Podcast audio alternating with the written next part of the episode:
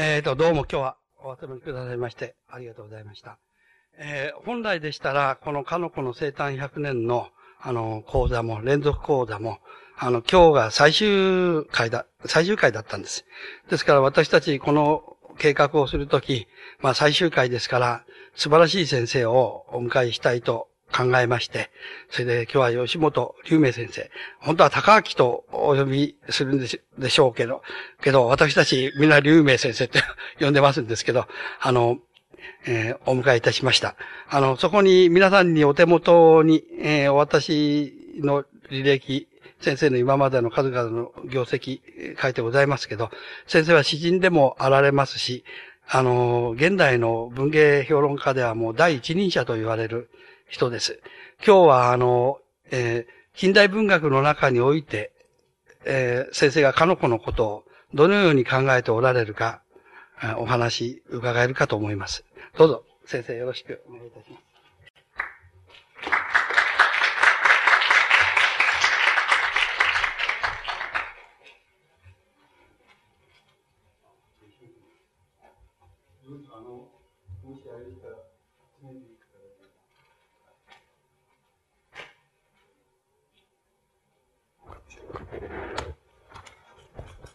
えっ、ー、と、今日はあの、えー、どういう話から始めようかな、なんていうふうに考えてきたんですけど、あの、三大話でないですけれども、その、岡本かの子のその文学の世界っていうものをですね、えー、あの、一つはその、なんて言いますか、あの、描写の仕方って言いますか、描写の仕方の特徴っていうようなこと。それから、もう一つは、あの、えっ、ー、と、まあ、この作品の内容っていうことに当たるわけですけども、あの、ちょっと生命っていう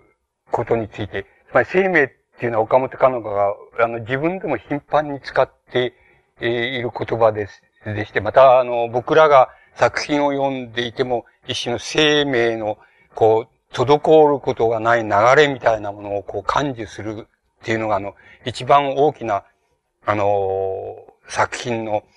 なんて言いますか、眼目なんで、その、もう一つ多分生命っていうことをお話ししたい。それからもう一つは、あのー、えっ、ー、と、知識と言いましょうか。つまり、あの土地、まあ普通優しい言葉で言えば土地勘なんですけども、土地っていうものは、あの、地形とか地勢とか、そういうものは、あの、岡本かの子のその文学の世界の一つの、やっぱり大きな特徴じゃないかと思うので、結局その三つのことを、あの、中心にして、あの、こう、岡本かの子の作品の特徴を捕まえてみたいわけです。で、あの、僕、あの、10代の頃、つまり、あの、文、日本の文学作っていうのを、あの、一生懸命読んでたとき、あの、非常に好きで、あの、えー、あの、なんて言いますか。あの、よく、花強しのその、短短歌を口に含めてちまと行けば卑怯それあらじなんていう言葉っていうのはよく暗記してまして、その10代の頃暗記してまして、あの好きな作家であって、しかし、あの、元来が移り気なもんですから、あの、いろんなところに自分の関心を移して、えー、あんまりいい、あの、岡本かの子のその、なんて言いますか、えっ、ー、と、読み手ではないかもしれないんですけども、10代の頃好きだったっていうことは、やっぱり一種決定的な、なんか自分の中で、あの、いい意味があって、あの、どっかいつか、なんか、そういうことについてこう、しゃ、喋っってみたいとか、書いてみたいとか、の、決算をつけてみたいとかっていう気気持ちがあるわけなんですけども、あの、持ってきたわけですけども、まあ今日は決算をつけられるっていうことじゃなくて、あの、その、うん、まあなんて言いますかね、糸口をつけられた、つけられたらな、みたいなことで、あの、やってきました。で、あのなんて言いますか、あの、僕は、あの、いいあの、読み手でもないし、いい研究者でもないんですけれども、その、なんて言いますか、岡本かの子が、あの、作家として、あるいは物書きとして、あの、引っ発する以前に、僕はあの、宗教、なんて言いますかね、宗教家としてって言ったらおかしいですけども、あの、宗教家として、一種、あの、完成した人だったっていうことがとても重要なような気がします。で、何があの、岡本家のこの宗教家として、どこが、つまり独特なのか、あるいはどこが完成されていたのかっていうことを、まずはじめに、あの、申し上げてみたいわけです。で、あの、それはあの、なんて言いますか、あの、あの、こうだと思うんです。つまり、岡本家の子があの、一番、あの、一生懸命、えー、自分の、なんて言いますかね、宗教的な感覚の、その中心に置いたのは、あの、法華経だと思います。しかし、あの、その法華経の中で何が重要なのかっていうことになるわけですけども、法華経を、あの、が、あの、すべてのお経のうち一番、うん、その、つまり、えー、重要なもんなんだっていうふうに考える、あの、考えた人たちがいるわけです。つまり、それは、あの、えー、天台宗の、その、なんて言いますか、始祖であるその天台に対し、中国の坊さんですけども、天台大師がそうであり、それから日本で言えばあの、えー、最長です。つまり、えー、あの、空海の手前、えー、前に、あの、中国行った、あの、行って、あの、天台大師の教えをその、受け取ってきた、最長が、そう、つまり、なんだろう、えっ、ー、と、皆さんのあれで言えば、伝教大師っていうふうに言われてるんでしょうか。あの、最長があの、法華経を、あの、すべての教文の中での一番重要なものとして、あの、考えた、あの、宗教家です。つまりお坊さんです。で、もう一人いるのはさ、日蓮です。で、あの、日蓮がいるわけです。で、日蓮もまたあの、えっ、ー、と、その、法華経があの、すべての教文の中で最、最重要なもんだっていうふうに考えた、あの、人です。で、まあ、日蓮に言わせれば、つまり、日蓮っていうのは、あの、乱、あの、つまり、強烈な人ですから、あの、みんな否定するわけです。つまり、日蓮みんな否定し批判するわけです。つまり他宗も否定するし、あの、他の僧侶も否定するわけですけども、日蓮が否定しなかったのは、日本では伝教大使だけであって、あの、つまり最長だけであり、で、あの、中国では天台大使だけであって、で、えー、その他には自分しかいないっていうふうに、日蓮は言っているわけです。で、他のやつは全部ダメだっていうのが日蓮の考え方です。でつまり、法華経を非常とした、その、まあ、一脈があるわけですけども、あの、それは、つまり、あの、なんて言いますか、様々なニュアンスで受け取られるわけですけども、あの、なんて言いますか、あの、岡本かの子っていう人は、あの、やっぱり法華経を、あの、非常な経典だっていうふうに考えた、あの、人なんです。あの、宗教家としての岡本、つまり作家以前の岡本かの子と言いましょうか、宗教家としての岡本かの子は、その、法華経非常の教文だ、経典だっていうふうに考えた人です。で、その意味では、あの、日蓮と同じだし、また、同時代、ほぼ同時代の人で言えば、宮沢賢治とも同じなんです。ところで、あの、あの、岡本かの子の独特なところは何かって言いますと、法華経の中であの、えっ、ー、と、25番、25番目なんですけど、25章目なんですけど、25章目に、あの、完全菩薩不問本っていうのがあるわけです。つまり、あの、岡本かの子はあの、法華経の中で、あの、その25番目の章であるその、不問本っていうものを、あの、その、いわばその中で最も重要なもんだっていうふうに考えたという意味では、あの、独特なあの宗教家です。つまり、あの、僕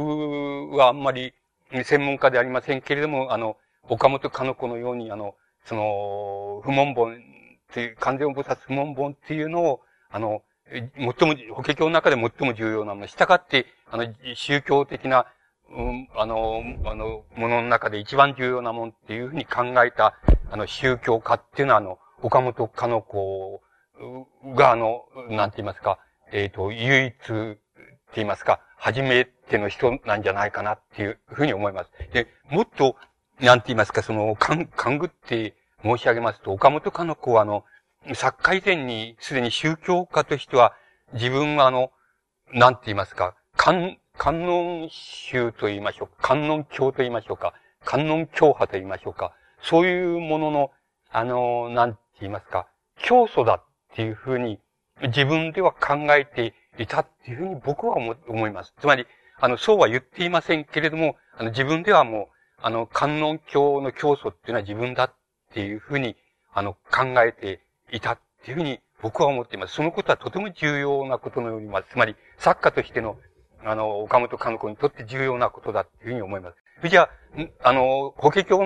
っていうのは、あの、日蓮がそうですけども、あの、日蓮に一番典型的に現れますけども、あの、ものすごく強烈なわけで。つまり、あの、なんて言いますか、この経はもうすべての経の中で最上のもんだっていうふうに、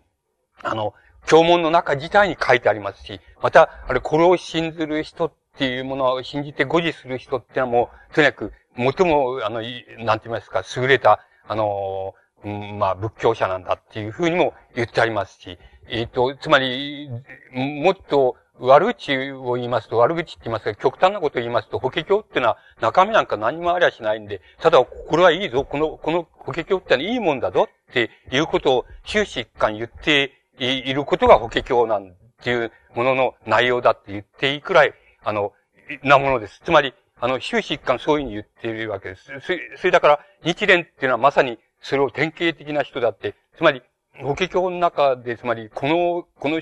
この経文をその、腐したりなんかする奴はみんなもうダメだっていうふうに、えひどい目に遭うぞっていうふうに、まあ書かれている章がありますけども、つまり、その、まさに自分はこれを、それから、これをご自するためにその後世、ま、末世においてはその、なんて言いますか、様々なその、災難に出会うことってあり得るぞっていうような、受難することあり得るぞっていうようなことが経文の中に書かれていますけども、その書かれている、まさに、その書かれている後藤体っていうのは俺なんだっていうのが日蓮の考え方です。つまり、俺は、自分はその、なんか最長に比べても、天台大師に比べても、やっぱりダメな宗教家だけども、つまり到底及びもつかないんだけど、ただ、一つその、あの、法華経の中に予言されている、これを誤字するものは、必ず、もしかすると、人から、あの、迫害されることがあり得るっていうふうに書かれている。まさにその迫害されているご当人っていうのは俺なんだ。つまり、俺はそういう意味では、あの、その、最強ほど偉くはないけれども、あの、法華経のご自社として、うん、あの、自分は、その、そういう資格があるんだっていうふうに言っております。あの、それがまあ日蓮の法華経語字の、なんて言いますか、根本的な考え方です。つまり、しかし、それはもっと悪口言えば、あの、要するに、わざわざ、つまり弾圧されるようなことを言、ってって弾圧されて、それで俺は迫害を受けたのは俺じゃないかと。俺はそれはちゃんと教文の中に書いてあるじゃないかって言ってると、何か皆さんでも、なんか知らないけど、本末転倒っていうか、循環してるんじゃないかっていうふうにお考えが浮かぶかもしれませんけど、つまり、その構造は割合にあの、法華経の構造、法華経自体の構造に近いもんです。あの、で、その、そういうのが法華経の根本的なところにあるんですけども、あの、あの、岡本かの子が、あの、ふ、その25章にあった、その、門本っていうのを、その、最上のもんだっていうふうに考えた根拠は、岡本かの子自身もそういうふうに言っていますけど、あの、ここには、あの、なんだ、お説教も書いてないし、あの、それから、えー、批判的なことも書いてないし、これをご自しないものは、えー、良くないぞっていうようなことも書いてないし、つまり、書いてない、まあ言ってみれば、唯一のその章っていうのはこの25本目のその25番目のその不問本だっていうふうに言っています。つまり、なぜいいかって言えば、ここには、あの、そういう、つまり、あらゆる、その、なんか、否定的な意思、批判的な意思、それから、あの、これを誤示しない者は迫害を受けるぞとかいう意思の、そういう脅迫観念に駆られることもない。ただ、これを、あの、完全音菩薩を、の名号を唱えれば、あの、あらゆる、あの、ことが全部救われちゃうんだって、苦しみも何も全部救われちゃうんだって。で、完全無殺とは何者であるか。それは、要するに、仏の身で、仏の身になって、その人を再、再度するって言いますか、人を救うことが必要な場合には、仏にもなり得るし、それから、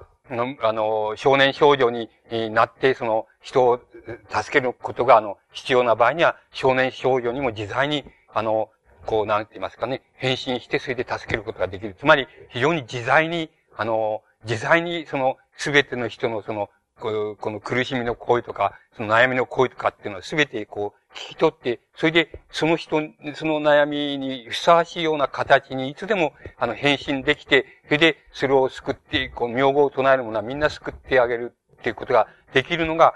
完全音菩薩なんだっていうふうに、その不問本には書かれていますけど、つまり、そういうことが書かれているわけ、だから唱えればいいんですよって、完全音菩薩っていうのは唱えればいいんだっていうふうに書かれているだけで、あの、批判も否定も、それから、あの、その、なんか、強烈な、その、意志力も何にもそこには書かれていない。で、ただもう、あらゆる、あの、人間のあらゆる、その、苦しみとか悩みとかに対して、いつでもその人にふさわしい形で、その、なんて言いますか、変身しながら、その人を助け、そして、その人の、なんて言いますか、生命って言いますか、生命感っていうのをいつでもこう、あの、外に向かってこう開いてあげることができるのが、その、あの、この、不問できるっていうのは完全音菩薩で、それはただ唱えればいいんだと。つまり南無完全音菩薩みたいなことを唱えればいいんだと。いうふうに書かれてこ、ここがやっぱり、あの、不問本の特徴で、あの、自分が、これの、要するに、信仰者だっていうふうに、あの、言っています。もっと、もっと、つまり、あの、なんて言いますか、こう、推察を働かせれば、あの、そういうことを、つまり、そういうこと言って、つまり、法華経について言わないで、その法華経の中の、その25番目のその不問本っていうのを主体にして考え、考えて、法華経自体を、の全体はその背景をなすもんだっていうような考え方を、あの、取ったのは、あの、自分が初めてである。っていうような言い方をしています。つまり、もっと言いますと、あの、自分はやっぱり一、どう言ったらいいんでしょう。その極端な宗教家として言えば、一種を立てるって言いますか、観音宗っていうのは一種を立てるっていう自分がそのくらい、あの、あの、新しい考え方を法華経に対して取りましたよっていうことが、あの、岡本かの子の、あの、本音だっていうふうに僕には思います。つまりこのことはとても重要なんで、あの、えっ、ー、と、法華経自体を、あの、あれは、あの、法華経を市場とするのは、まあ、天台、天台宗なんですけども、天台宗っていうのには天台学っていう体系があるわけですけども、まあ、岡本かの子もよくそれを勉強していますけれども、あの、それを、は、まあ一応背景であって、要するに法華経を市場のものとした日本で言えば伝教体、それから、あの、日蓮っていうのはいるわけだけども、自分は、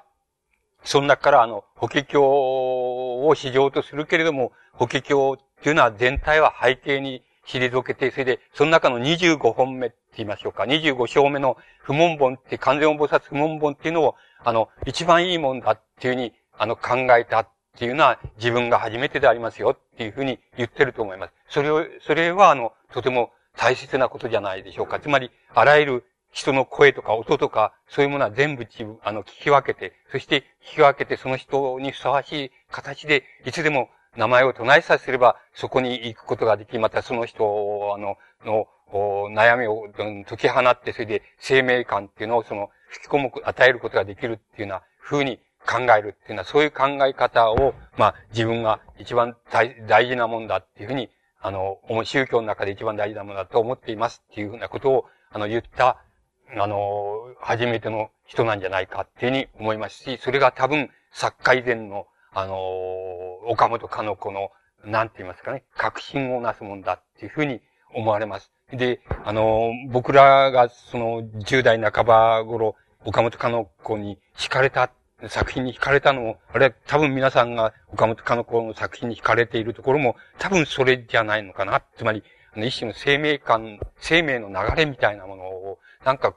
こう、高揚するところって言いましょうかね。解き放つところがあるっていうことなんじゃないのかなっていうふうに思います。それは、なぜ、どっから来てるかと、今言いましたように、あの、法華経から来ていますし、また、法華経に対する独自な考え方で、25本目を、の観音、観世音菩薩門本っていうのを、あの、前面に出してきて、それで、法華経の前内を、まあ、背後に、背面に、あの、考えたっていう、そういう考え方から、あの、来ているっていうふうに、あの、考えると、あの、とても考えやすいんじゃないかっていうふうに思われます。で、さて、その作改善の革新、えー、岡本かの子の革新っていうのは、あの、えー、を、そこに置き、置いときまして、あの、まあ、ちょっと作品を、あるいは作品の中に入って、あるいは作家の中に、作家の岡本かの子の中に入っていくわけですけども、あの、さて、こういうことに皆さんがご関心があるかどうかは別としまして、あの、岡本かの子の作品の中で、あの、描、作品の描写の中で、つまり、あるいは文体の中でっていう、でもいいんですけど、あの、非常に大きな特徴があります。それは、あの、何かって言いますと、あの、一番その言葉、わかりやすい言葉で言えば、あの、一つはね、あの、拙者っていうことなんです。つまり、あの、カメラの、を、やったことがおありになる方はご存知でしょうけども、あの、大体普通のカメラの普通のレンズだったら、あんまり近く、あの、四五十センチ離れてからたところの対象じゃなきゃ撮れないんですけど、あの、ある種のレンズをつければ、あの、このもう間近な、ここら辺であの、なんか、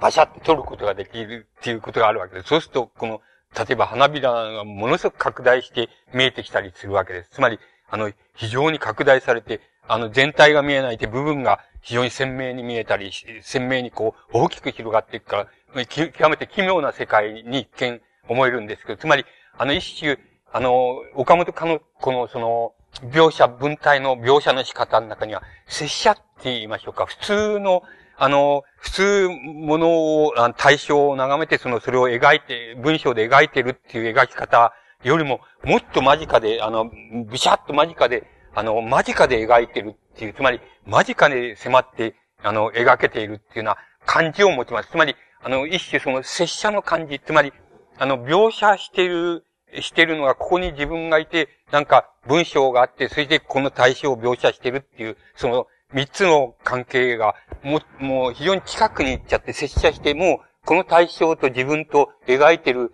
あの、文体とは全部同じなんだ。もう、もうくっついちゃってるんだっていう。つまり、だから、体験してるそのこと自体がもう描かれてるっていうような感じを読者に与えるところがあります。それは、言ってみれば、簡単に言ってみれば、拙者っていう言い方をすると分かりやすいと思います。つまり、普通のカメラなら5、60センチぐらいじゃないと、前来ちゃうと撮れないってぼやけちゃうっていうことがあるわけです。普通のレンズだと。それはあの、拙者レンズつけますともうこんな近くでバシャって撮れるわけです。そうするともう実に奇妙な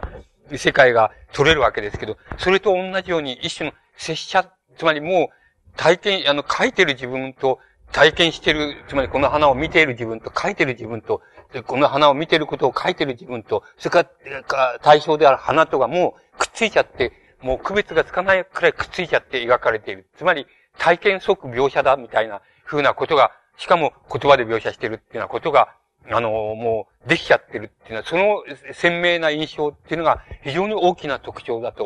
思われます。あの、例を挙げることもできると思いますけど、あの、例もいくつか挙げることができると思います。あの、す、あの、皆さんもすぐにどの作品を声に開かれ、どの作品の任意の場所をあの、開いてご覧になってもすぐにそれが、あの、映ってくると思います。あの、すぐにわかると思います。あの、その拙者っていうことが一つ特徴だと思います。がもう一つは、あの、今度は、あの、えっ、ー、と、ちょっと違うことなんですけど、これあの、えっ、ー、と、なんて言いますか、この、えー、今度は、そういう言い方で言えば、その映写技術の問題になるわけですよ。映写技術で、あの、つまり、あの、なんて言いますか、あの、高速度写真っていうのがあるわけです。つまり、非常に早くフィルムを回しといて、この動いている対象を取りまして、それで普通の速さで、あの、映すときに、スクリーンに映すときに普通の速さで、いい、あの、映しますと、要するに、あの、徐々に徐々にこう、なんか手、手をバシャって動かすのでも、徐々にこういうふうに動くっていうような、つまり、なんだろう、えっ、ー、と、うん、よく、え、この頃テレビに映る中国のなん体、体操があるでしょ。このなんかこういう風にやってる。つまり、ああいう風にゆっくり映る。つまり、最初は非常に早、早回しをして、フィルムで対象を取り、の動いている対象を取りまして、それで普通の速さでスクリーンに映しますと、もう非常に微細なこう、えー、こう手の動きの微細なこれがこう、非常にはっきりとこう撮れちゃうっていうのがありま、ありましょう。つまり、一種の高速度写真の技術なんですけど、これもまた、あの、岡本たの、かのこのその描写の非常に大きな特徴だっていうふうに思います。これも皆さんが、あの、もう、あの、任意の作品の任意の場所っていうのを、あの、こうバサッとこういうに開けてご覧になって、お読みになればすぐ、あの、お分かりになると思います。まあ、ちょっと、えっ、ー、と、僕が書いてきたところで、四五行読んでみましょうか。そういう高速度写真のそのテンポになっているところ。で、これは、あの、混沌身分っていう初期のとてもいい作品ですけど、その中であの、主人公が、あの、小発っていうその、水泳上の、え、あの、娘なんですけど、その娘がその飛び込み台から飛び込む、そういうところを描いてる、あの、文章です。で、えー、それは、えちょっと、四五行を読んでいますけどね。それは全くカワセミが、あの、杭の上から魚影を伺う、魚影って魚の影ですね。伺う、敏捷でしかも勝者な死体である、姿であると。そして、この時、今まで彫刻的に見えた小発の肉体から妖艶な雰囲気が、うん、月の輪のようにほのめき出て、えー、周、C の風、自然の風景の中に、一個不可思議な人工的の生々しい都を書き、開かせたと。うん、えー、っていう、それで、と見る間に、三と叫んで、えー、小発の肉体、小発は肉体を軽く浮かび上がらせ、えー、不思議な支えの力で空中の一箇所でたゆたい、そこで見る見る姿勢を逆さに落としつつ、両足を火事のように後ろへ折り、えー、うん、折り曲げ、両手を突き出して、胸やあくまで、えー、しなやかに反らせ、ほとんど音もなく、えー、うん、水に、えー、働き入れたと。えー、というふうに描写されています。つまり、これだけの描写は、結局、あの、飛び込み台の上で手をこういうに上げて、飛び込んだって水にジャボッと入ったっていうだけのことです。つまり、これを、このジャボッと入ったっていうだけの描写を、とにかく高速度写真じゃなければ描写できないように描写してあります。つまり、これは、あの、事実そのまんまの描写ではないっていうことがすぐにあります。どこが違うかって言えば、要するに、もう空中の一箇所で止まってしまったり、もう、あの、つまり、さ、もう、その時々の姿勢っていうのをいちいち描写しているっていうふうになっています。で、本当ならば、あの、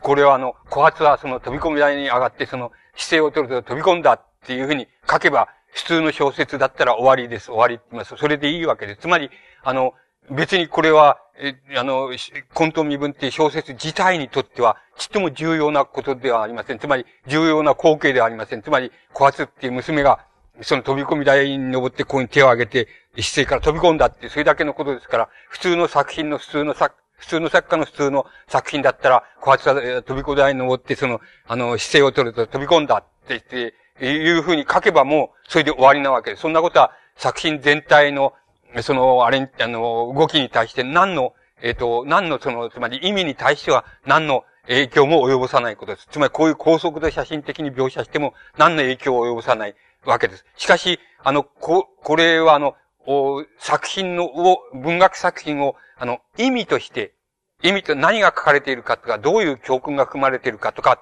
どういう倫理道徳があるかっていうふうに作品を読めば何の意味もない箇所です。だからこんな描写をする必要はないので、たった一行かそこらで、あの、飛び込んで登って、その、あ飛び降りたっていう、とか飛び込んだって書けばもうそれでいいわけです。ところが、あの、文学作品っていうのは、あの、必ずしも、あの、意味ではありません。つまり、あの、意味で読むものではありません。つまり、あの、意味じゃなくて、あの、イメージで読んだり、この、この岡本かの子の場合ではイメージでもないんです。これはね、概念のね、あの概念な、概念なんですね。つまり意味の元になってるものなんですけど、意味の元になってるもの、ものの中に含まれてるその生命の量なんです。つまり、生命を糸、糸のようにか、こう考えれば、生命の糸がこう、ぐるぐる巻きになってその概念の中に含まれてると。それを、あの、描くって、それをこう、そのぐるぐる巻きになっている糸をこういうふうに伸ばしてみせたっていう言いましょうか。そういうのがあの、岡本かの子のその意味以外のその作品の特徴です。つまり、あの、生命の糸をこういうふうに伸ばしてみて、本当は生命の糸っていうのは、あの、概念の中でこう、ぐるぐる巻きになって、こう、ぐちゃぐちゃになって、こう、縮まって含まれてるんですけど、それをこういうふうにスーって伸ばして、あの、生命の糸だよっていうのを、あの、読者にこう感じさせるようにできてるのが、あの、岡本かの子の文学の特徴です。これを意味だけで岡本かの子の、あの、作品を取ったら、この中には、岡本かの子の文学の世界は、あの、別に、なんて言いますか、教訓がある世界でもないし、あの、なんか、あの、道徳を言ってる世界でもないんです。あの、なんでもないです。そういう意味で言ったら、意味なんかそんなにないんです。ただ、生命があるんです。それで、その生命があるんです。それは何か、どっから来るかって言ったらば、この高速度写真的な描写の中から来るわけなんです。つまりこれは、生命が本来ならば意味の、意味の元になる概念の、言葉の概念の中には、こういうふうにあの、縮こまったって言いますか、ぐるぐる巻きになった、こう、縮まった、そういう形でしか生命の意図が含まれていないんですけど、それを、こういう高速度写真的な描写をすることによって、一つの生命の流れって言いますか、意図をこう伸ばしてみせる。だから、小発っていうその娘が、ただ飛び込み台に登って、それでこういうに姿勢をとって、それで飛び込んだっていう、これだけの描写の中からも、あの、読む人があの、生命を感じることができるわけです。生命のなんか生命感って言いましょうか。あれ、生命の、こう、いい、こう、なんて言いますか。あの、糸の、こう、なんか、あの、こう、ビュッとな、長す、長く見えてきたっていう、そういう見え方が、こう、するっていうことが、あの、できるわけです。これは、岡本文学の大変大きな特徴で、だと思います。つまり、あの、このことがなければ、あの、岡本かの子の文学は、そんなにイメージが鮮明でもありませんし、それから、あの、意味が鮮明でもありません。つまり、倫理道徳、教訓がそれほど含まれているわけでもありませんから、これは、あの、ただ漠然と華やかないることが書かれているなっていうだけに思われてしまうわけです。しかし、その華やかだなっていう思われている世界をよくよく考えてみれば、こういう生命の意図っていうものをスーッと伸ばして、伸ばして流してみせる。つまり、あの、さらす、あの、布をさらす、川の流れに布をさらすみたいに、こう、生命の意図を、本当はこう、あれなのに、こう、さら、さらしてみせるって、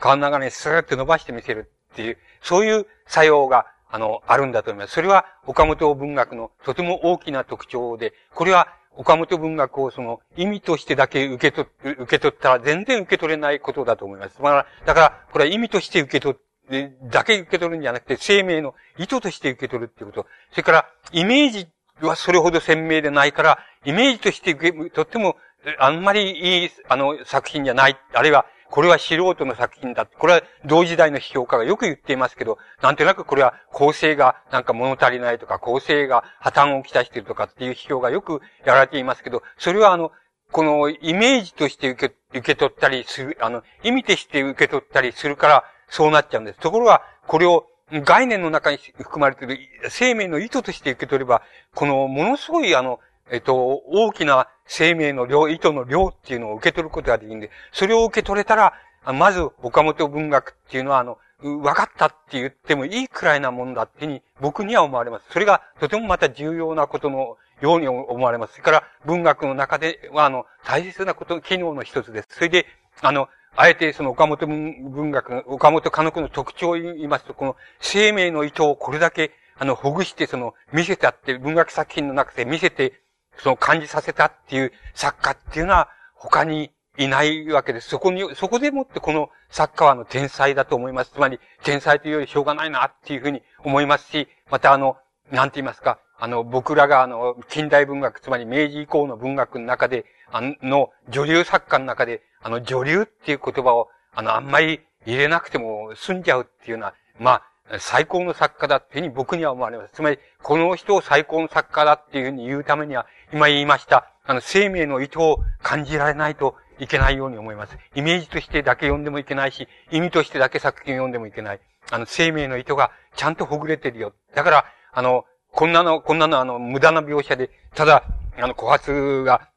その、飛び込み、飛び込み台に登って、それで、あの、姿勢をとって飛び込んだって、こう影は済んじゃうじゃないかっていうふうな受け取り方をしたらば、この作品がダメ、岡本監督の作品っていうのはダメになっちゃうと思います。つまり、受け取れないと思います。そこがとても重要なことのように思われます。それで、それを、つまり言いました、今の拙者っていうことと、接写技術って言いましょうか。接写すると同じ技術。つまり、対象を見ているのと、見ているのと、描写しているのと、体験しているのがまるで、あの、分離してないって一体であるような、その、描写の仕方っていうのと、それから、高速度写真で、あの、ほぐしたような、あの、ゆっくりとほぐしたような、その、ほぐしたために、あの、概念の中にその、含まれている生命の糸をちゃんと伸ばしてみせたっていう、こんだけの量が含まれていますよっていう、あの、ただ飛び込んだっていうことだけの中に、意味だけのことの中にこれだけ生命の量か、量は含まれることができるんですよっていうことを示してくれたっていう、そこが多分、岡本かの子のその、文学の、あの、なんて言いますか、描写の文体、あるいは描写の仕方のま非常に大きな特徴だと思います。それが、あの、とてもできたら、あの、その、そのことが、あの、理解がいったらば、とってもこの、ちょっとやめられないくらい、あの、魅力的な作家だっていうふうになると思います。つまり、他に、この作作家と同じ、あの、あれを求めることができないっていうふうに思われます。それから、あの、もう一つ、えっと、もう一つ、その、生命の問題が今度は、内容の問題として、つまり、描写の問題としてじゃなくて、内容の問題として、あの、どうやって現れてくるかっていうことについて、ちょっと、えー、触れてみたいっていうふうに思います。で、今の、えー、ついでのことですから、今の、あの、混沌身分のところで言いますと、あの、最後の、えー、最後に近いところですけども、これ、あの、小発っていうその、水蓮上のその、あの、娘さんなんですけど、娘さんで、また、この作品の主人公なんですけども、この主人公が、あの、水蓮場に、あの、水泳にやってくるその子供たちと一緒に遠泳をやるわけです。で、遠泳をやって、それで、その時に、あの、小発のことを、その好きな、その、えっ、ー、と、お年寄りなんですけど、貝原っていう作品の中出てきますけど、お年寄りのお金持ちで、その、なんか、うん、小発のその、なんて言いますか、保護者って言いますか、おめかけさんに、自分のおめかけさんにしたいって言いましょうか、この保護者になりたいみたいな、そういう男がいるわけ。それで、その、お金を、まあ、水蓮上、衰えかけた、その、水蓮上にお金を援助して、その代、代償として、その、小発をその、自分の、なんて言いますか、自分が世話したいっていうふうに思っている、その、あの、お、あの、まあ、お年寄りって言っても、まあ、少年の、少年と言いますか、初老の男がいるわけですけど、その男が、あの、その永遠についてくるわけです。もう一人、あの、これは自分が小発が好きで、その、えー、こう好きなその少年なんですけど、つまり年下の男のなんですけども、少年なんで、カオルって作品の中で出てきますけど、あの、カオルって少年も一緒に、あのー、こう、その永遠にくっついてくるわけです。それで、その、カオルという少年と、その、なんて言いますか、貝原っていうそのお、お、お年寄りとは、あの、なんて言いますか、小発っていうその娘をめぐって、その、なんて言いますか、一種のその、三角関係と言いましょうか、その、これは岡本かの子の作品の特徴なんですけども、三角関係ので、このなんかこう、なんて言いますかね、あの、意識のこう、さや当てみたいなことをやってる関係にあるわけです。それが、水蓮上、あの、その、子供たちの永遠に一緒にくっついてくるわけなんです。で、その二人の男のその、少年とその、カヤラっていうその、えー、あのお、おじさんとのその、なんかそういう意識のその、なんか自分をめぐるその意識のこの、さや当てとか葛藤みたいなものが泳ぎながらもその感じられて、それがもう煩わしくてしょうがなくなるんですね。その、それで、その逃げたいと思うわけです、それで、それから子供たちの遠泳しているその、えそばにくっついてるわけですけども、なんかそれも、まあ、面倒、面倒な感じに襲われる、奪われて、それで、一人でどんどん、あの、こう、引き離して、子供たちも引き離すし、その、貝原っていう、そのお、おじさんとその、少年をも自分にまつわりついてくるように感じられる、その、そういう、あの、二人の男をもその引き離して、どんどんどんどんその、なんか、泳いで、その、こん、まあ、どう言って言いましょうか、その、混沌身分のその、世界の方に、彼方の方に、その、どんどんどんどん泳いでいっちゃうっていうようなところで、作品が、あの、終わるわけなんです。で、この場合の、その、なんて言いますか、この、なんて言いますか、その、うん、二人の、なん、その男たちが、普段は、あの、普段はその、小圧っていう娘はその、少年とも、つまり、えー、まあ、肉体関係を結んだり、その、なんて言いますか、あの、水の中で一緒に戯れたりっていうようなことを、して、あの、結構自分の、えー、なんて言いますかね、性的な意識っていうのは子供とその、絡めているわけですし、また、貝原っていうその、自分を保護したいその、おじさんに対してもその、まあ、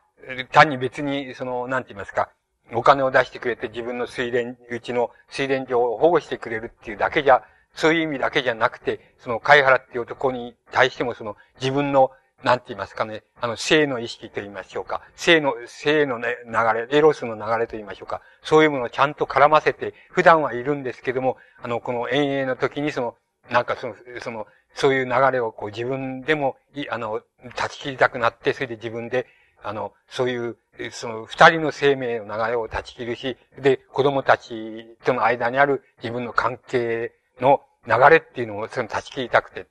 それで、どんどん一人で泳いでいっちゃうっていうのは、この混沌身分の方に泳いでいっちゃう。一人、つまり、言ってみますと、あの、小発っていう娘が持ってるその、様々な人間関係の間にその流している自分の、なんて言いますか、意識の流れと言いましょうか、生命の流れっていうのは、みんな全部ある時に回収したくなって、つまり自分の中にまた縮めて、あの、自分の中にこう、締めてしまって、あの、それでそこから逃れていたくなってしまうっていうようなことを描いているわけです。つまり、この描き方っていうものが、多分、あの、また、生命感っていうようなものの、その、なんて言いますか、岡本かの子の作品の中で内容を成しているわけです。いつでもそのように思います。つまり、あの、生命は自由に、例えば、あの、自分の中に、自分のそばに寄ってくるある関係を結んでくる、その、なんか、風景に対しても、人に対しても、それから、まあ、様々な事柄に対しても、全部自分の生命の流れは解放して、全部流してしまうことで、あの決してその、なんか、禁止する、タブーって言いましょうか、それを設けないのが、あの、こう、あれなんですけども、主人公たちの特徴なんですけども、あの、それを、しかしその、え、生命の流れを止めないっていうことでも、中でも、あの、揺れっていうのがありまして、その生命の流れの揺れは、揺れがどういうふうに揺れるかっていうことを、あの、様々な関係の中でその描くっていうのが、多分、あの、岡本かのこのその作品の内容としての生命感なんです。つまり、描写としてのじゃなくて、内容としての生命感は、あの、生命感を要するに関係として、様々な風景、様々な人っていうようなものと絡ませていって、それが一種の波を作っていくっていうのは、その絡ませる波を作っていくっていうようなことが、多分、岡本かの子の作品の、あの、内容を成している、あの、生命の内容を成しているもんだっていうふうに思われます。これは、あの、やはり、その混沌身分っていうのは、割合に初期の作品ですけど、初期の混沌身分から、まあ、最後、あの、行こう、突然亡くなりましたから、あの、行こうとして、あの、出てきました、あの、優れた作品ですけど、予体会見とか、あの、生成ルテンとかっていうのは、あの、長編小説っていうのは、もう全く、その、それのじ、その実現そのものですけども、あの、つまり、あの、他の関係、他の人間との関係、あるいは、その、風景との関係、そういうようなものとの複雑なあの、生命の絡み合いって言いましょうか。それを描き、それから生命の絡み合いをどういうふうに、あの、波として描くか、またどういうふうにそれを回収する、して、その孤独になっていくかとか、また、その回収した、して孤独になってしまった、その生命感をまたどうやって解放していくか。でそういうようなことを描くっていうのが、あの、岡本作、あの、作品のその特徴になってると思います。つまり、その最初の僕は現れっていうのは多分、その混沌身分なんかが一番、あの、最初にそれをやったんだと思います。つまり、多分、日本の文学の世界に、同時代の文学の世界に登場したのは、あの、あの、同じ頃、あの、作られた、鶴あやみきみたいな、あの、芥川をモデルにした小説でしょうけれども、多分、あの、後々の、つまり、生涯の作品全体の流れで言いますと、この、初めて生命感って言いますか、生命の流れっていうものを人間同士の関係の流れとして描いたっていうのは、そういうものの最初の作品が多分、鶴屋闇木よりもあの、混沌身分の方じゃないかっていうふうに思います。だから、あの、混沌身分の方が、きっと、あの、後々の、つまり後々の、あの、岡本監督の作品まで考えれば、あの、非常に、あの、中心になる作品で、むしろ、鶴あやみきよりも、もし、あの、中心になるかもしれない作品のように思われます。で、あの、これが、あの、もう少し、つまり、えー、この岡本監督の、おその人間の関係、ふ、あの、風景の関係の中に、えー、描かれたその生命の流れって言いますか、そういうものをもう少し、もう少、もう少しだけあの、なんて言いますか、あの、細かく、あの、言ってみますと、あの、こういう考え方って言いますか、感じ方っていうのが、あの、岡本監督の作品の中にあります、あると思います。つまり、あの、それぞれの人間っていうのは、それぞれが持っているその生命の一種の、なんて言いますか、量って言いましょうか。生命の量があるって言いましょうかね。あの、質ももちろんあるわけでしょうけども、生命の量があると。その生命の量っていうのはもしかすると、その人に固有のものかもしれない。で、それはもしかすると、あの、固有のものであり、また、その人の、その人しか持ってない色合い、それから肌合い、それから流れ方っていうのを持ってるかもしれないっていう考え方があって、で、もし、あの、生命の量、量ですね。あの、生命の量が違う、あの、量が違う、例えば、男と女が、あの、いて、それで、それが恋愛関係になったりして、その、あの、恋愛関係になったり、あるいは近親関係になったりして、それがあの、なんか、あの、それぞれの生命の流れを絡み、絡ませ合うっていうのは、あの、そういう運命に立ち至った時に、あの、生命の量が、あの、もしかして、あの、格段に違うような人が、もし男と女が一緒になったりすると、それはとても、あの、不幸な事態って言いますか、あの、うまくいかない事態が訪れてくる。つまり、もしも、あの、恋愛、恋愛関係みたいなものがあって、その恋愛関係の中で、あの、恋愛がうまくいかないみたいなことが、あの、あるとすれば、普通のあの、作品の描き方ですと、それは、あの、これこれこれをきっかけにして、その、争いが起こりって言いますか、あの、気持ちのそ、この、食い違いが起こり、そして、だんだん、あのダメになって二人は別れて失恋したとかっていうふうな描写になるべきところなんですけれども、岡本かの子の場合には、あの、男と女の生命のなんか量が違うために、片っぽの生命の量が圧倒的な、あの、例えば女の方の生命の量が圧倒的な流れとして男の方にやってくると、男の方がもし生命の量が少なくて、その、あるいは、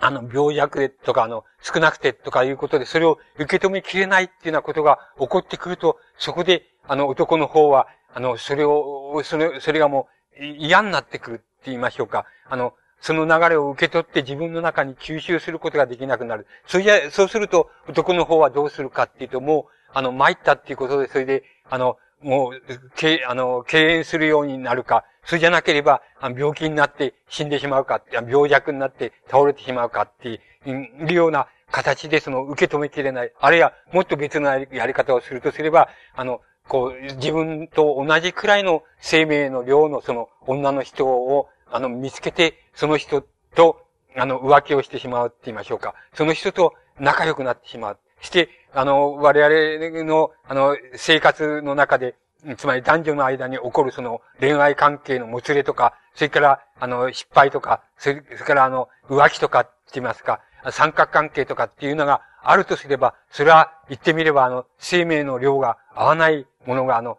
生命の量が多いからいいとか少ないからいいとかっていうことじゃなくて、生命の量量が多い人と多い男と多い女、あ少ない女、あるいは逆に多い女と少ない男みたいなものが、こう、たまたまあることを起源にして、契機にして、その仲良くなってみたって。しかしそれは圧倒的に相手のその方から、異性の方から、異性から来るその圧倒的な生命の量を受けきれない。そうすると、どうしてもその受けきれなければもう自分が体をやらしてしまうか、それじゃなければ、あのう、もう自分の受け切れる生命の量の、そういう女性、相手、異性っていうものを見つけて、そこと一緒になるかっていうようなことが起こってしまう。だから、これは、言ってみれば、その、ある事柄を契機にして、その、なんか感情の齟齬が起こって、それで別れたとか、あの、男の方がその、スケベだから、あの、要するに浮気を起こして、浮気心を起こして、それで、あの、こう、三角関係ができちゃって、それで、まあ、あの、結局、破婚が来たっていうのは、そういう理解の仕方を、岡本かの子の作品の中では、取られていないっていうことなんです。つまり、それはあくまでも生命の量の違いっていうこと、どちらが多い方がいいか、あの、少ない方がいいかっていうことではないのであって、で、なぜ、あの、自分は、岡本かの子はきっと自分をそう思ってたと思うんですけど、自分のような生命の量が、その格段に多い、で、解放感、解放もできている。そういう女性がその男を好きになったら男の方は絶対にもう逃れない、らんないはずだ。つまり、自分を好きになってくれないと嘘のはずだっていうふうに思ってたと思います。実際問題としても。で、で、思った、で、だけれどもそうはいかないんだって。で、あの人間には、あの人間それぞれのあれがあって、生命の量があって、やっぱり自分の生命の量と同じような、つまりよく合う生命の量の異性っていうものを探して、そこを、その人の方が好きになっちゃうって。それは、その人は必ずしも、その自分よりも、あの、顔が綺麗なわけでもなく、教養があるわけでもなく、それから、あの、何が人格がいいっていうわけでもないのに、なぜそう、なぜこんな人と結ばれちゃうんだろうって、自分のようなものが蹴飛ばされちゃうんだろうかっていうことが全くわからないっていうようなことが男女の中であり得るとすれば、それはあの、感情の底でもないし、その、何でもないんだって。つまりそれは生命の量が合うものっていうものを人は、あの、無意識のうちに、あの、異性っていうのは求め合うんだ。それだから、あの、自分が圧倒的に生命の量も、その教養の量も、それから美貌を持ってるっていう、これでもって、あの、す、べての異性っていうものは、あの、寄ってこなかったら嘘だっていうふうに思うのは、それはとんでもない違うんで、あの、男女の、あの、間っていうのはそういうふうにはできてないっていう、そういうことを、あの、つまり、なんて言いますか、意味として、ね、普通の作家ならば意味として書くわけですけども、あの、それを意味としてじゃなくて、生命の量の、なんて言いますか、違いと言いましょうか。そういうものとして描くっていうようなもの、ことが、あの、非常に大きな特徴だと思います。あの、岡本文学の大きな特徴を成していると思います。これは例えば、あの、花剛みたいな、あの、作品を持ってきてもいいんですお花の師匠さんの、あの、稽古っていう師匠さんなんですけど、これが、つまり、言ってみれば岡本かの子を、まあ、一種も、自分をモデル化したような、あの、生命の量をたくさん持って、持ってるそのお花のお師匠さんなんで、それで自分よりも年下の少し病弱な男と、まあ、仲良くしているわけなんですけども、しまいに、相当その、あの、男の方が、あの、それを受け、受けきれなくなって、で、自分の、あの、メイなんですけど、メイのお弟子さん、お花のお弟子さんを、内弟子さんを持ってるわけです。その、メイのお弟子さんと、あの、いつの間にか、その自分が、あの、好きになって、あの、で、あの、あれしてた、関係を持ってた、その、男が、あの、絵描きさんなんですけど、その、自分の名のその、お花の内弟子と仲良くなっちゃう。で、まあ、裏切られちゃうっていう感じになるわけですけども、その、それはもう、典型的にその描き方をしています。それで、男の方は要するに、お、お前、あの、それで、なんで、なんで、その、そんなことしてくれたんだっていうふうに、主人公が、うん、こう言うわけですけども、いや、それは、お前さんが悪いわけでもない、ないんだし、また自分が、あの、悪いっていうふうに思ってるわけでもない。ただ、ただその、あの、つまり、あ、お前さんのその圧倒的な生命感っていうか、生命の流れっていうのを、やっぱり自分はどうしても受け、受けるのがだんだんきつくなってきた。だから、あの、やっぱり自分にふさわしいみたいな、お前の名のその内弟子で、まあ、よく連絡にやってくる、その、その女の、こう、あの、自分は好きになって、と一緒にあれし、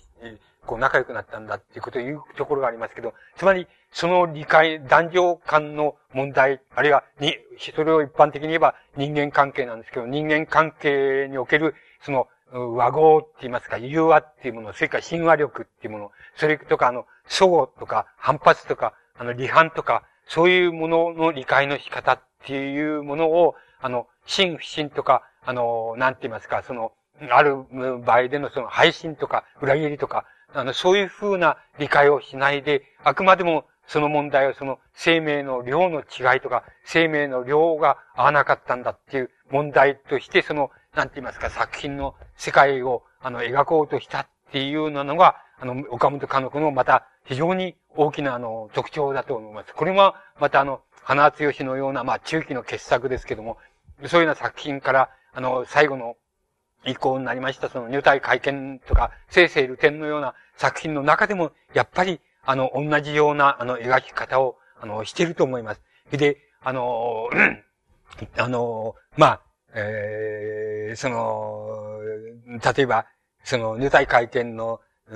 中で、例えば、え主人、主人公が、あの、なんて言いますか、今まで仲は良くしてたその男の子だとか、仲良く付き合ってたあの、男とか、そういうあの、関係を結んでた男とか、そういうのがこう、煩わしくなっちゃって、煩わしくなっちゃって、やっぱり、あの、その、なんて言いますか、あの、女の子同士、女の子同士で、あの、静かにその、なんか、あの、こう、針仕事の、なんか、あれをしながら、その、ままごとをしながら遊ぶっていうことにこう、なんか恋り始めるみたいなところがある、いう描写があるんですけども、その、つまり、なんて言いますか、この人間、それぞれの持っているその生命の量っていうのは、あの、回収して、回収してこの、丸めてしまえば、なんて言いますか、この針仕事っていうのは象徴的なんですけども、その場合の、つまり、丸めてしま、しまえば、それは、あの、意味っていうものの元に、元である、その概念になってしまいます。なってしまう。して、あの人間っていうのはその概念のところまでその生命の糸を丸めて縮めて、この畳んでしまうっていうのは、あの、そういうこともあり得るし、また、それを、あの、自分の外へ解き放って、それで、概念って意味としては何にも、あの、あんまりないんだけど、あの、生命との意図としてはその、その糸を引き伸ばして、それで相手、自分の関係している男や女にそれを絡ませてしまうっていうのは、そういうふうなこともあり得ると。つまり、そういうことを繰り返しているのが、あの、人間と人間との関係であるし、人間の、なんか、個人が持っているその、その、なんか一種の生命の量なんだっていう、そういう考え方がありまして、それはあの、人間にとって、あの、例えば、その人、ある人間がその、ある時、その、不機嫌で、あの、うつ状態になって、その、メランコリックになって、あんまり人と付き合うのも嫌だと、あの、もう、どっか出ていくのも煩わしいみたいな風になる場合と、それから、いや、なんかそれ自分の、ん持ってるものを誰かに話したいとか、誰かと親密になりたいとか、あの、どっかへ出かけていきたいとか、行って風景を見たいとかっていうふうになることもあり、あると。それはどうしてかって言えば、その人、まあ医学的に言えば、その人は、うつ状態になったり、そう状態になったりっていうことがあるからだとか、あるいは、なんか、あの、その、なん、なんて言いますか、楽しくなるきっかけみたいのがあって、それで人間はその、おなんかそれを人に話してみたくなったり、その人に解放したくなったり、あるいはどっか風景を見たくなったりとか、いうこともあるし、なんか非常に憂鬱な事態とか、あの、悲しいことにぶつかった、ぶつかって、それが、あの、やりきれないために自分がうつ状態になってしまうっていうようなこともあるっていうふうなのが、言ってみれば人間の心の、まあ、動きと言いましょうか、起伏っていうものを、あの、意味として解釈すれば、あの、そういう形になります。しかし、あの、岡本かの子の場合には、それを意味として解釈するよりも、やっぱりあの、生命を、あの、生命の意図を、あの、一人一人が持っている生命の意図を、あの、量として持っているその生命の意図を、なんか、あの、畳んでしまって、あの、自分の中にその概念にして、概念にしてたま、畳んでしまう。つまり、意味の、意味ではなくて意味の元として、この中に畳んでしまう。そうすると、そういう場合、そういう事態になった時に、その人は言ってみれば、うつ状態って言いますか、人と会うのも嫌だと、億劫だと、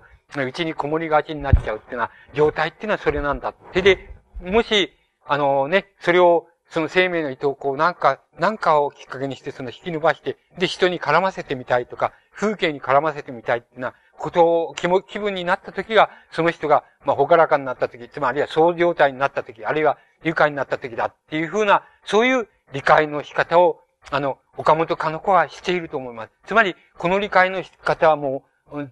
極端なことを言ってみますと、岡本文学だけにしかない、あの、大きな特徴だっていうふうに言えます。大抵は、あの、意味ででき、大抵の文学作品が意味とイメージで出来上がっています。あの、意味とイメージで出来上がっています。しかし、岡本かの子の場合は、むしろ意味とイメージで出来上がるべきところを、あの、生命の、の、たた、量を畳み込むか、あるいは引き伸ばすか、あるいはそれを人に絡ませるか、あるいは、絡ませた糸を、その、なんか自分の中に回収してしまうか、そういうふうなものとしてその人と人との関係、あるいは人と風景との関係っていうようなものを、この理解するっていう、それが、あの、岡本かの子の文学のその基本的な、あの、問題だっていうふうに思います。この、この、あの、やり方を、あの、基本的にしている作家っていうのは、あの、岡本かの子だけしかいないのです。つまり、あの、大なり小なり、小部分はそういう、どんな作家もそれをやってるんですけども、そうじゃなくて、それを第一義の文学作品の第一義の問題として、あの、やってる、あの、実践してそれを作っているのは、世界は、岡本かの子の世界以外にないんです。もし、この観点に立って、皆さんが岡本かの子の文学を、あの、ご覧になったら、多分、岡本かの子っていう作家は、あの、明治以降でも、なんて言いますか、何人か、もう、3人とか4人しかいないよっていう大作家だっていうふうになると思います。しかし、もし、この作家をその意味とかイメージとかで、あの、普通の作家を読むように、そういうふうに読んだとしたらば、あの、天才的な作家でありますけども、あの、なんか構成は、あの、素人みたいなとこがあるとか、あの、これ破綻をきたしてるとか、なんだこっからその意味を受け取れないじゃないか、教訓がないじゃないか。ただ、ふわーっと、あの、華や、華やかな、ふわっとした世界があるだけで、何の意味もないじゃないか、みたいな理解の仕方をしてしまうと思います。そうしたらば、それほどの作家、まあ、あの、非常に優秀な作家、天才的な作家でありますけど、それほどのあれじゃないっていうふうに思われるかもしれない、し、知らないかと思います。あの、だけれども、もし、あの、生命の量、意図、それからそれを引き伸ばしたり、縮めたり、あるいは回収したり、人に絡ませたりっていうことで、人間の心の世界、あるいは人間の、と人間の関係の世界っていうものを描いているもんだっていうふうに理解されたとしたらば、多分、これは本当に、明、あの、明治以降の近代文学の中で、もう、一人とか二人とか三人とかっていうにしかいない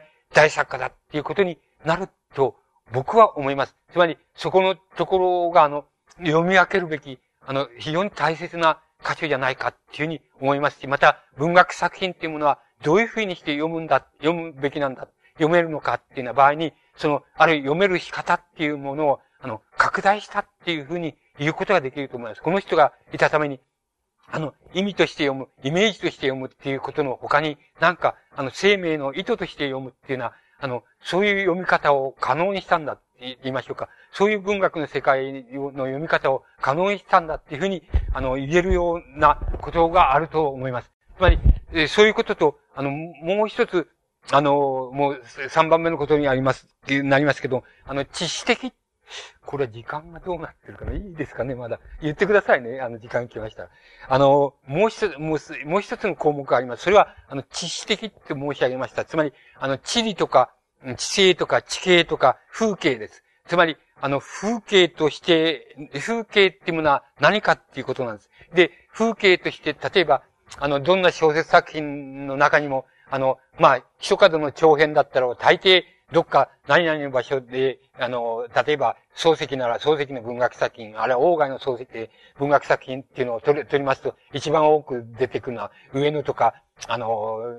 なんて言いますか、その、えっ、ー、と、駒込とか、その、なんとか、その、そういうところです。つまり、あの、そういうところが作品の舞台で、あの、非常にしきりに出てくるところです。つまり、大なり小なり、あの、えー、作品の登場人物がそこであったとか、上野公園であったとか、上野公園で別れたとかっていうような形で、その、あの、土地っていうものは出てくるわけです。で、あの、そういう意味合いで、あの、小説の作品の中には、土地っていうのが、あの、えー、その人、その作家固有の、まあ、好みとか選択でもって出てきます。で、ところで、あの、岡本かの子はもちろんそういう意味合いで、あの、もう、どんな作家よりもたくさん土地のことが出てきます。で、それは二つに例えば要約できるでしょう。それは研究者の方がよく知っておられることですけども、それはこのし、この辺の、つまり多摩周辺の、つまり実家周辺の多摩川の川筋って言いましょうか、の風景みたいなこと、風景とか家とかっていうようなものがいっぱい出てきます。あの作品の、あらゆる作品の中に出てきます。もう一つ出てくるのは下町です。つまり、隅田川、大川って言いますけども、隅田川周辺の土地間っていうのは土地の名前、それから場所がたくさん出てきます。それが主なる、あの、作品の舞台です。で、そういう意味合いだけからとっても、あの、つまり、岡本かの子っていうのは、あの、知識的な作家です。つまり、あの、大外や漱石みたいに、一箇所、好みの場所っていうのは一箇所ぐらい、えー、あってって、一箇所が多くなっていてってんじゃなくて、岡本かの子は、まあ、好みを言えば、その二箇所ですけども、下町と、この多摩周辺とその二箇所ですけども、あの、作品の中の舞台として言えばもう、普遍的に、あの、地勢とか地理とか、川の流れとかっていうような、あら、川筋で遊んだこととかっていうようなことが出てくるっていう意味合いではもう、本当に、あの、極端なほど知識的な作家だ、あるいは知性的な、あるいは地理的な作家だっていうふうに言うことができます。で、あの、それは様々な意味があります。あの、段階で言えます。例えば、あの、東海道53次みたいに、あの、なんか、東海道53次に凝っちゃった、凝って、いわば一生棒に振っちゃったような、そういう主人公、桜井って言うんですけども、桜井ってそういう主人公を描いたような、つまり土地に凝っちゃって、それで東海道53都合行ったり来たりするのを、するのが好きで好きで一生棒に振っちゃったみたいな、そういう土地に、こう、インしたと言いましょうか。そういう主人公を、あの、そういう人を主人公にした作品みたいのもあります。つまり、あの、単なる土地に凝っちゃった人っていうような意味合いで土地が出てくる場合もあります。しかも、もっと、それ一般、普遍的に言いますと、あの、岡本かのこの土地っていう、あの、土地、あるいは知識的と申し上げましたけれども、あの土地の歴史ですけども、土地の歴史、あるいは地史っていうもの、あるいは地勢でもいいんですけど、地形でもいいですけども、その地形っていうのは何かって言ったら、岡本かの子ので作品の中に出てくる地形っていうのは、言ってみますとね、あの、生命の流れ、あるいは生命のね、流れのパターンって言いますか、形、型って言いましょうかね。あの、生命の流れの型っていうのが、言い換えれば、あの、知性だっていうふうに作品の中では描かれていると思います。あの、なかなかうまい言い方ができないので、うまく通ずる自信がないのですけれども、普通の人は、大抵、あの、ここ、えっ、と、上野桜木町だや、上野公園だ、今桜が盛んに咲いていたと、そこに主人公の誰それと、あの、女性の誰それがやってやってきて、あ、出会ったっていうふうに、こういうふうに作品が描写するところなんですけれども、岡本かの子が、その、ウォーカーでも、あの、隅田川でも、この、この辺の地形でもいいんですけど、そういうものの描写が出てくるときには、その、地理的な描写をしている、自然描写をする、あるいは地理的な描写をしていること自体が、なんか、もう、すでに、あの、作者の、なんて言いますか、生命が、その知性の描写自体の中にも絡まってきてるっていう描写の仕方。それからもう一つは、登場人物が、それを背景にして出てくる登場人物の生命が、その中にもう絡まって出てきちゃってる。それだから、先ほどの拙者っていうところで言った言い方をしますと、あの、作者の生命がもう、あの、地理的な描写をしているところの中にも、こうなんか絡まっちゃってるっていうこと。それから同時にそれ絡まってることが、登場人物がその土地を背景にして出てくるんじゃなくて、登場人物の生命の流れも、もうその土地に絡まっちゃってると。それがどうも、三つがその、なんて言いますか、失礼。拙者的に区別がつかなくなっちゃってるっていうのは、失礼しました。そういう描写の仕方を、あの、してると思います。それが、ものすごい特徴です。つまり、あの、普通の、あの、普通の小説の作品に出てくる土地っていうのとまるで違います。つまり、それは背景としての土地です。つまり、あの、舞台の背景としての土地とか、土地の描写です。それは例えば、漱石の作品なんか、あの、もう典型的にそうですよね。あの、漱石のそれからなんていう作品って、僕、近所に住んでたかわかりますけど、もうその、あの、仙台とか、あの、うん、谷中とか、あの、上野とか、そういう海外の盛んに出てくるんです。そしてそこに、で、登場人物たちで出会ったりするわけですよ、主人公で。それ、あるいはそこで、オーガンノなんてありますけど、三四郎なんかってそこをこう、オーガンノの縁日の日歩いていて、それで、宮古っていうのと三四郎は仲良くなるっていう、もうそう、もう、そういう意味合いで、その、そこはもう背景として出てくるわけです。ところが、岡本かの子は一見すると背景として出てくるように見えますけど、皆さんが、あの、一生懸命熱心な読者の方ならもうご存知の通り、あの、もう、その出てきたらもうそこにもう主人公のもう生命の意図がもう絡まってるように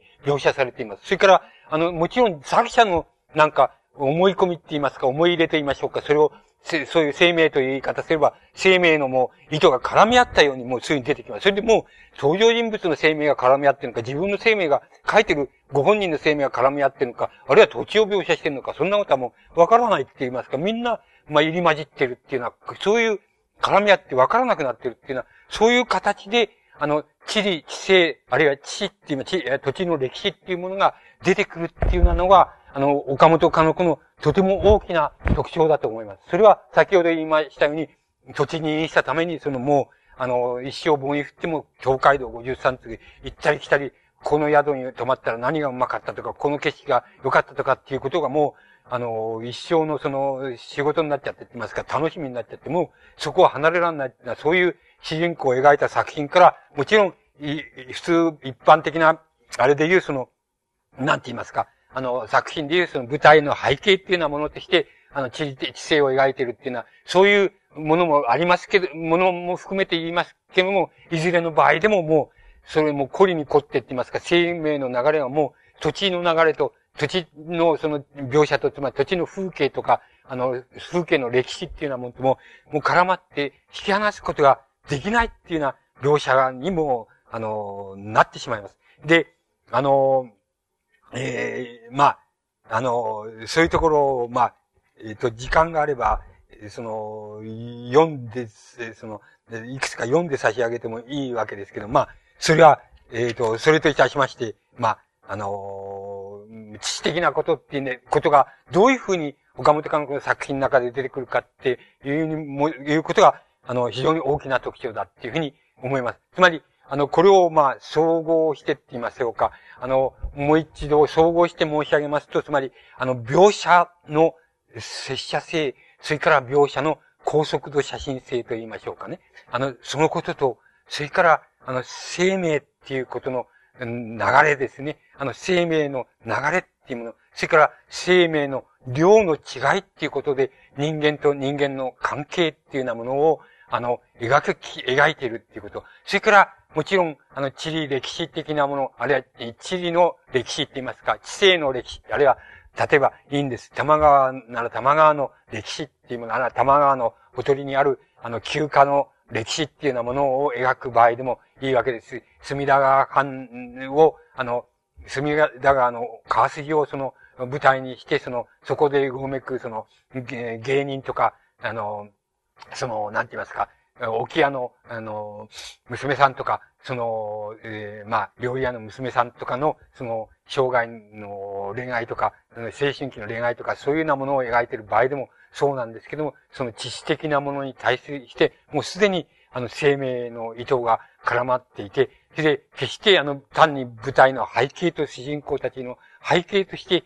地理歴史が出てくるんじゃなくても、そのこと自体がもう、あの、登場人物と、それから描いている作者のもう、なんか、内面のその意図って言いましょうか、生命の意図がもう開始絡まっているものとして出てくる。それを切り離すことができないっていうような形で、それが出てくるっていうようなことが、あの、岡本文学のとても大きな、その三つの特徴だっていうふうに、あの、捉えることができると思います。うん、そうしますと、その岡本かの子の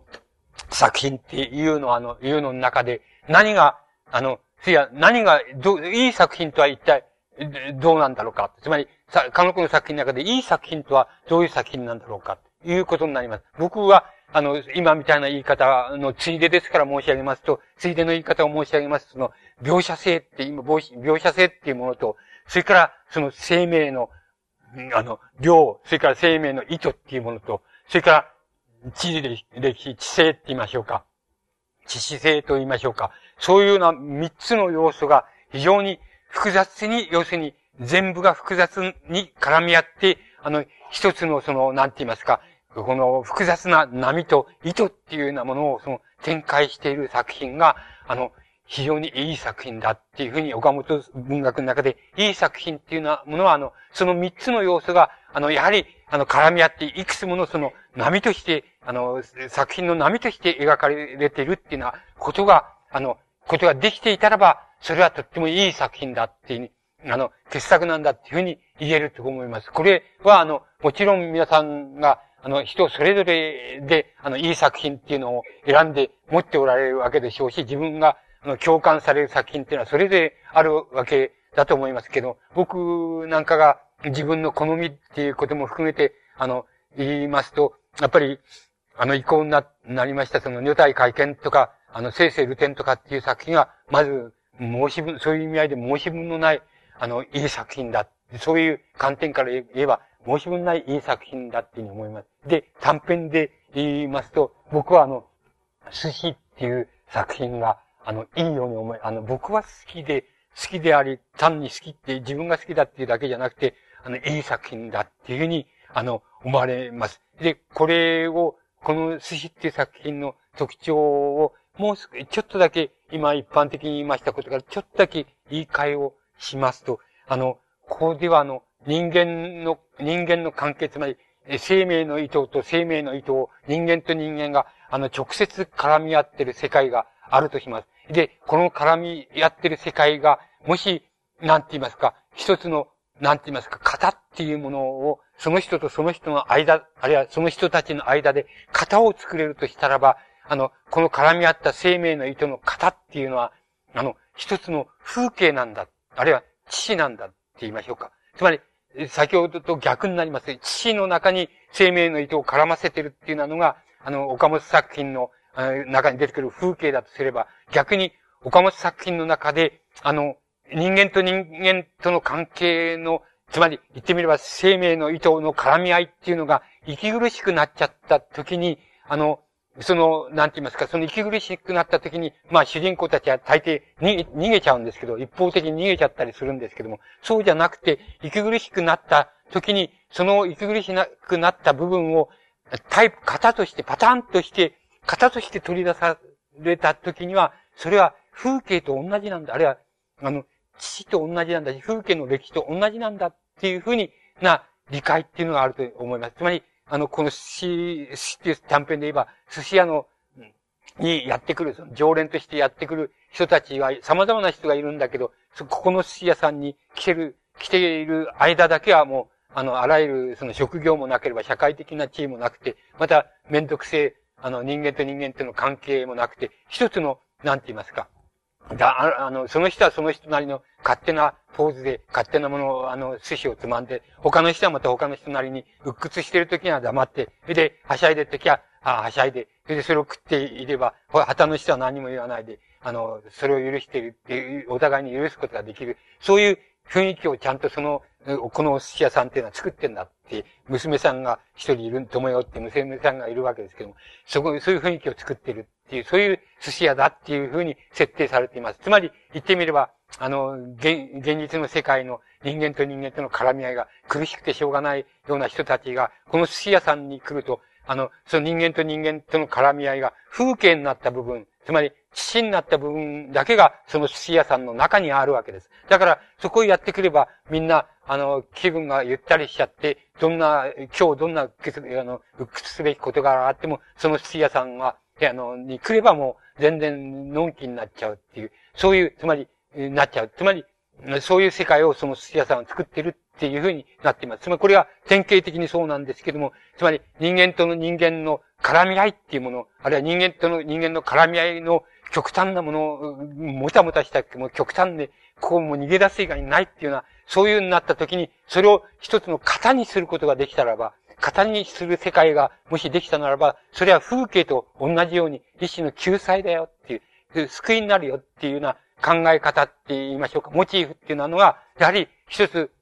岡本作品の中にあると思います。それが多分、下町っていうものを舞台に選んだり、あの、なんて言いますか、あの、玉川のほとりっていうようなものを舞台に選んだりした、あの、大きな理由じゃないかっていうふうに思います。つまり、その、濃厚に絡み合った、その人間と人間との関係が慰められるところっていうのがあるんだ。それは、どういうところかと、型になった時で、時だ、型にできた時だって、型にできた。それはまあ伝統でもありますし、伝統の世界でもあるわけですけども、つまり人間と人間の絡み合いの濃密さっていうものを一つのパターンにまで、あの、型にまで、あの、取り出すことができたら、そこの世界行った時には、濃密だけど救いではありますよっていうような、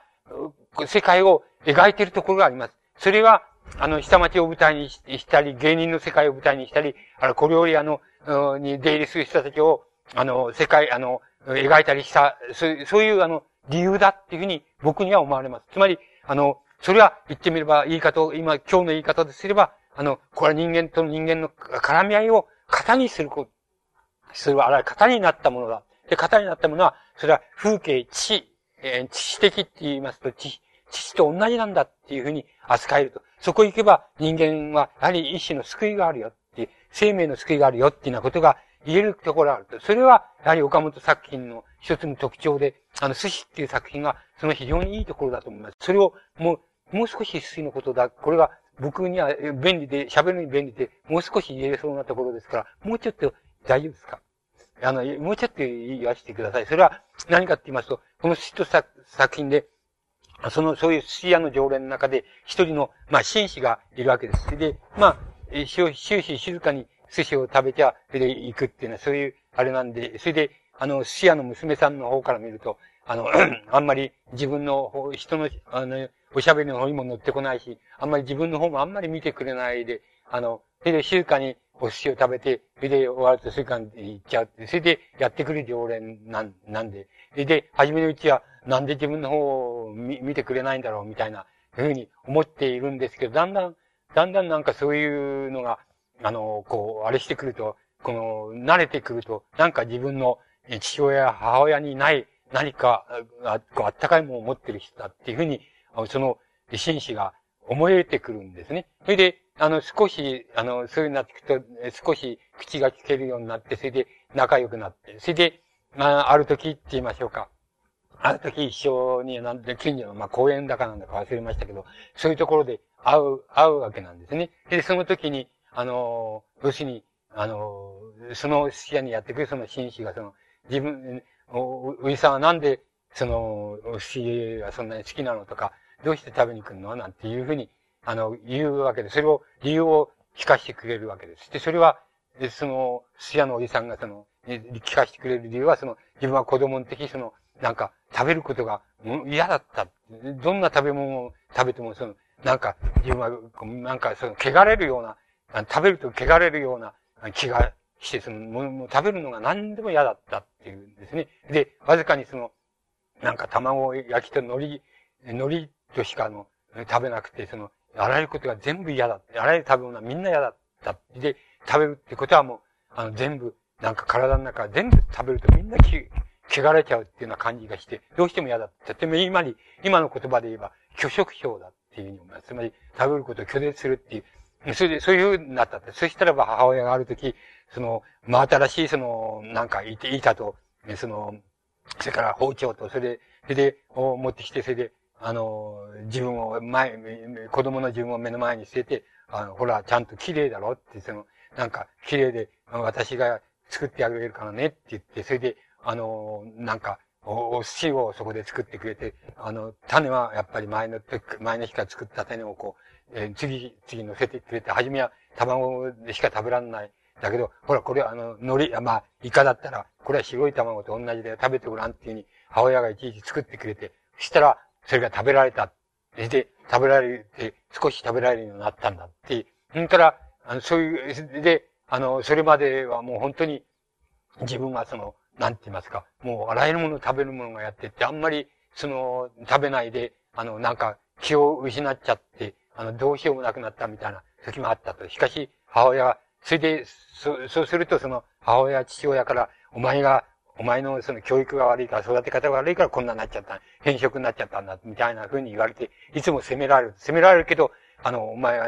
あの、全然食べない。で、しかし、そういうふうにある時やってくれたら、その食べられるようになったんだ。それで、それでお寿司っていうと、あの、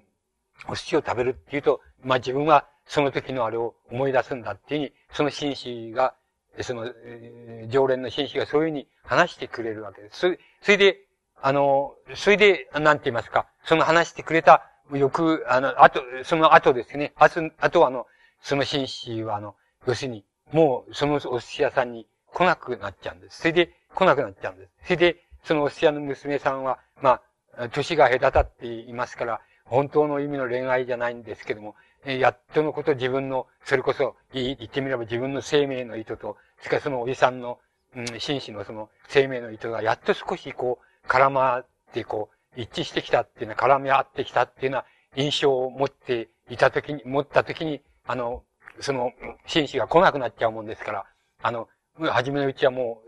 う、お寿司はあれしての店にいても、もう、あの、こうなんか不安で、あの、会いたくてっていうになるんですけども、だんだん、それも収まって、だんだん慣れてくる、くるんですね。そして、あの、常連たちが、あの人は、まあ、作品の中では港って言うんですけど、港さんは、あどうしたんだろうね、この頃来なくなったね、とかっていう噂の話になるわけですね。そして、その娘さんが、その、あの、いや、きっとまたどっか他の土地行って、それで、またお寿司屋さんにきっと、あの、行ってるよっていうふうに、その店のお客とお話、かな、会話を交わすみたいなのが、まあ、言ってみれば作品のクライマックスなわけです。で、あの、この、なんて非常に微妙な、その、なんか、風景として生命の絡めませ合いの、が一つの型になったときに、それは風景とか父とかと同じように扱える、その一種の憩いなんだっていうようなものが、このお寿司屋さんの世界として描かれているっていうこと。それから、その、なんかその中の一人の常連の紳士が、の、なぜ寿司を食べに来るのかっていうのは、子供の時こういうことがあって、幼児の時こういうことがあったっていうことの問題と、その、ことと、あの、寿司屋の娘さんとのその、淡いんですけども、つまりこれは普通の小説の描き方と、だと淡い恋愛なんですけど、あれ年の違ったものの淡い恋愛なんですけども、言ってみれば、その生命の意図が、やっとさ、こう、絡み合い始めた時にもう、あの、そのおじさんはいなくなり、紳士はいなくなっちゃうっていう、そういう描き、そういうことを描いている描き方と、その二つの、うん、特徴っていうようなものの中に、岡本作品のその、あらゆる良さって言いますか、特徴が全部出ていると思います。それで、もう一つ、あえて言えば、あの、この紳士が告白するその、あの、拒食症って言いましょうか、的な、あの、告白をするわけですけど、つまり、もう、食べるのは全部体が汚れるようで食べられなかったっていうふうに言ってる、あの、紳士が言うわけですけど、僕の理解の仕方では、この紳士っていうのは、あの、語るその、なんて言いますか、幼児言って言いますか、幼児体験って言いましょうか、その、えー、というものは、多分僕の理解の仕方では、岡本かの子自身の、あの、幼児体験に該当するだろうっていうふうに、僕はそう理解します。つまり、あの、これは、僕は要するに当てずっぽうですから、あの、当てずっぽうで言うだけですから、これ研究者の方に、あの、ちゃんと、聞いてもらわない、あの、ちゃんと質問しない、したり、あの、教えていただかないといけないんですけれども、僕はそう推量します。つまりこれは、あの、岡本かの子の幼児におけるその自己告白だっていうふうに思います。そして、もう少し、もう少し当て推量を、あの、遡れます、登りますと、多分、あの、岡本かの子には、その、うん、あの、えっ、ー、と、乳児、あるいは、その、乳児、あるいは胎児の時に、あの、多分、あの、あの、お母さん、この岡本かの子っていう人は、第3番目の、第3子だっていう、年俸を見ますと3子ですか？ら、兄貴が2人いて、3番目に生まれた長女だと思いますけども、多分、あの、岡本かの子が生まれた時に、多分、あの、おお母さんとの関係が、あの、関係に、僕は障害があったろうなっていうふうに僕には思います。つまり、あの、推量いたします。で、これも研究者の方に、方があれしないと、質問しないとわからないことだから、当てにはなりません。だけれども、あの推理をいたします。で、あの、多分、こだから、この寿司屋さんの、この寿司っていう世界の、に、こう、紳士が告白すると、この拒食症的な、あの、症状と、それに対する母親の振る舞いっていうようなことを、あの、こう、描いているんですけれども、あの、多分、これは、自分の幼児体験を多分に投影しているだろうっていうふうに思われますし、その幼児体験をもっと遡れば、あの、もしかすると、岡本かの子も、あの、それを言って告白してないし、その、その、誰もあれしてないですけれども、あの、多分、乳児、あるいは、その、胎児の時の時期に、多分何か、あの、母親と父親の間とか、あるいは母親とその乳児の間にあの、何かがあっただろうなっていうふうに、僕にはそう思われます。あるいは、一般的にあるのかも、あったの、一般的に岡本家族だけでなく、その、みんなにあったのかもしれません。つまり、あの、兄弟全部にあったのかもしれません。年譜には、ただ、あの、つまり、神経過敏で、その肉体が、あの、体が弱かったっていうようなこととか、あの、6歳頃に、あの、両親に別れて、で、おじさんのところに育てられたとか、あの、一時、あの、同じ村のその、別の家に、里子にやられたことがあるとか、あの、えっ、ー、と、それから、あの、その、近親、親類のその、未亡人の人が、あの、養育母って言いますか、自分を養育、あの、子供を養育する母親代わりになったっていうなことが、わずかに、えー、なんて言いますか、あの、七、八歳までの、年譜の中に書かれています。しかし、あの、もし、皆さんが、えっ、ー、と、岡本かの子について、もっと、あの、たくさん読まれて、たくさん研究されて、えー、みたいっていうふうに思われ、だったらば、多分、もっと、あの、この年譜を、あの、あのそのまんま、あの、事実として受け入れるのは事実として受け入れていいわけですけど、その年譜の中に、背後に何があるんだ。それからもっと遡れば、あの、乳児あるいは幼児、乳児あるいは胎児の時にどういうことがあったんだって、あの、ご両親はどうだったんだってその頃どうだったんだとか、そういうことまで、あの、遡って、あの、調べてご覧になる、なれば、もっとよく、あの、岡本かの子の世界っていうことを、あの、もっとよく理解できるかも、あの、知れないっていうふうに、僕には思われます。つまり、あの、このような問題を全部、このひっくりめまして、岡本かの、この、まあ、一種独特な世界っていうのが成り立っていると思います。それで、岡本かの子の独特な世界が、作家以前の、なんて言いますか、岡本かの子がすでに宗教家として多分、あの、作り上げていたもんだと思います。つまり、あの、なんて、もし、あの、あれだったら、自分は、あの、岡本かの子自身が、その、ナルシズムを含めまして、自分はもう、一つの宗派を開けるほどの、のまあ、なんて言いますか、あの、こう、宗教的なあれを持ってる、人独自の考え方ってあれを持ってるっていうふうに確立してると考えたと僕は思います。それは作家以前にそうなってると思います。このことと、それから今申し上げました作品の世界の、あの、申し上げました三つの特徴っていうもの。それから三つの特徴が、あの、絡み合って、えー、非常にうまくできたときに、あの、岡本作品の優れた作品が出来上がってるっていうこと。で、このことが、多分、岡本かの子の、あの、日本の文学の世界、近代文学の世界の中で、あの、もう非常に独特なものにしている、あの、要因だっていうふうに、僕には思われます。で、えっ、と、これ以上のことはもう、研究者の方の、うん、書かれたものに